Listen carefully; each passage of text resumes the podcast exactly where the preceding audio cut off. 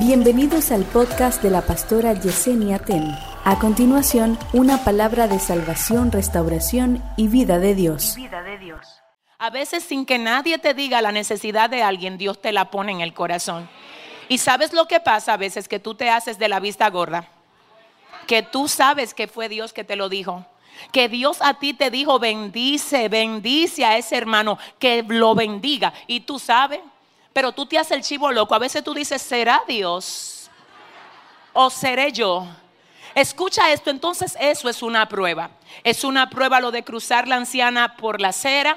Es una prueba lo de llevar los jóvenes que no encuentran taxi tarde de la noche. Es una prueba cuando Dios te pone el sentir de tú ver una necesidad y decir es que yo tengo que ser parte de eso. Es una prueba cuando aquí se hace un llamado a la colaboración de algún proyecto, tú pudiendo, tú pudiendo colaborar, que tú digas, no, yo no me involucro en eso. Esas son pruebas. Y Dios nos prueba para saber si nosotros estamos listos para lo próximo. Recordemos que Dios no necesita nada de nosotros. Señores, no es así. Dios no necesita algo de mí. Él quiere bendecirme haciéndome parte. Porque en primer orden yo no le doy a Dios, yo le devuelvo a Dios de lo que ya Él me dio a mí. Entonces Él me da la bendición de yo hacerme parte con lo que ya Él me dio de lo que Él está haciendo en este tiempo. Quedó claro el tema de que hay una diferencia de que una persona en necesidad te diga Dios me dijo a que Dios te diga a ti acerca de la persona en necesidad. Tan malo como que la persona te diga Dios me dijo es que luego de Dios haberte dicho a ti tú te vuelvas insensible. Sí, me explique ahí. Eh, sí, entonces hay, aquí hay dos, hay, hay dos extremos. Y cada uno de esos es peligroso. ¿Por qué? Porque el Señor te va a pedir cuenta por cada sentir que Él te puso a ti. Y Él te va a decir, pero yo te dije a ti la necesidad que había y tú te volviste insensible. Y porque si yo te di a ti de más, tú no te volviste sensible con la necesidad de tu hermano. Eh, se trata de ser sensible y de tener el discernimiento correcto. Eso es prueba. Dos, proceso. El proceso es diferente a una prueba. ¿Por qué es diferente? Porque el proceso dura tiempo. La prueba es de momento y el proceso dura tiempo. Perdón. ¿Saben quién fue procesado en la Biblia? José. José salió de su casa a los 17 años y duró siendo procesado 13 años. Entonces no es lo mismo que el Señor haya probado a Abraham y le haya dicho, dame a tu hijo. Eso es una prueba. Y la Biblia dice, probó Dios a Abraham.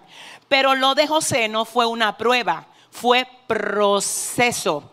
Recuerde, la prueba es de momento, una situación de un momento. El proceso tiene una extensión en el tiempo. A veces usted dice que está pasando por una prueba cuando realmente está pasando por un proceso. ¿Está bien? Lo de José fue proceso, lo de Abraham fue prueba. Ahora bien, no es lo mismo prueba, proceso y consecuencia. No le llames prueba a la consecuencia de tu desobediencia. No le llames proceso a algo que tú pudiendo evitarlo, sabiendo tú que no debías hacerlo, ahora te chocas de frente con el resultado de lo que tú debiste evitar. Eso no es prueba y eso no es proceso, eso es consecuencia. Las consecuencias Dios no nos la evita. ¿Por qué? Porque sirven para corregirnos. Lo número cuatro, un ataque un ataque. ¿Qué es un ataque? Lo que vivió Job. Job vivió un ataque. Lo de Job no fue prueba. No. Escúcheme, no fue prueba, fue un ataque. Porque búsquelo en la Biblia, en el capítulo 1 del libro de Job, que fue Satanás quien atacó a Job, pero lo hizo con límites y con permiso. Escúcheme, las pruebas vienen de Dios. Dios es quien nos prueba. Porque la prueba de nuestra fe produce paciencia, dice la palabra. Entonces Dios nos prueba para saber, para que se exhiba lo que hay en nosotros. ¿Usted me entiende? Es Dios quien nos prueba, Dios nos procesa, Dios no nos ataca. Quien nos ataca es el adversario. Pero el ataque del adversario tiene como finalidad destruir. Por eso Dios le pone un sedazo. Dios tiene un filtro para ese ataque y no permite que llegue a nosotros de la forma como el enemigo quiere que llegue a nosotros. ¿Qué era lo que el Señor le decía a Satanás cada vez que iba a atacar a Job? Mira, está bien, ataca lo que tiene, pero no lo toques a él. Usted, usted lo ha leído, ¿verdad? Y en cada ocasión le decía, esto sí, pero aquello no. Porque el ataque tiene un filtro, tiene un filtro. Es posible que ahora mismo lo que usted, lo que usted o su casa esté atravesando sea un ataque. Pero si Dios le dio permiso a ese ataque, usted puede tener la seguridad que el libro de Job no solo se escribe para mostrarme el ataque, sino lo que pasa luego de que yo resisto un ataque. ¿Alguien dice amén aquí? Amén. Entonces, en ese orden ya sí nos quedó claro, ¿verdad que sí? En ese orden, volviendo a este punto, Dios permite, uh, a ver, a ver, ¿qué fue lo que Dios permitió que llegara a Belén? ¿Un ataque, una prueba o un proceso? Un proceso. Llegó el hambre a Belén. ¿Y sabe lo que pasó? Que había una familia compuesta por un hombre llamado Elimelech, Noemí, muy bien, Malón y Kelión. Se fueron huyéndole al hambre. Escuche, ellos se fueron huyéndole al proceso, a la corrección de Dios para la ciudad de Belén. Ahora bien, le huyeron al hambre y se encontraron con la muerte. Fuerte. Le huyeron al hambre y huyéndole al hambre se encontraron con algo peor que el hambre. Porque no hay forma de escapar a lo que Dios quiere que nosotros enfrentemos. No hay forma de escapar sin encontrarnos con algo peor. Déjame yo parquearme aquí un segundo.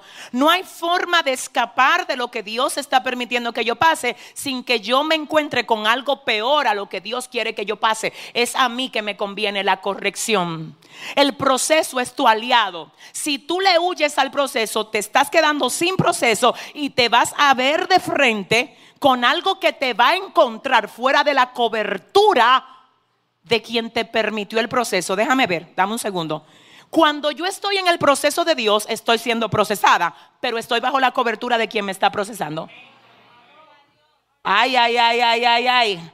Es decir, que yo puedo tener lo que tenga, ser atacada por lo que sea, mientras estoy bajo la sombrilla de Dios, yo voy a estar bien. Ahora el tema es que cuando salgo de ahí me quedo sin cobertura. Y aunque me estén dando pan en Moab, ¿de qué me vale tener el vientre lleno y el corazón vacío? A ver, aleluya.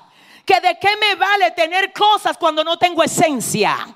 que de qué me vale, aleluya, andar con cosas lujosas cuando no tengo propósito ni tengo destino. ¿Alguien entiende? Ellos tenían pan en Moab, pero su esencia se había quedado en Belén porque se fueron de donde estaba la cobertura. Dios mío, ayúdame, Padre, ten misericordia. Tú sabes que hay lugares donde Dios le asigna tu cobertura por un tiempo. Te voy a decir algo, mira, cuando Dios te mueve a un lugar, se mueve todo lo que Dios tiene para ti a ese lugar. Escúchame, y cuando tú te vas de un lugar, antes de que sea el tiempo de Dios, tú te vas solo. Y todo lo que Dios tiene contigo se queda en el lugar y tú te vas sin cobertura. Déjame aclararte algo, tus caminos no son accidente, son propósito.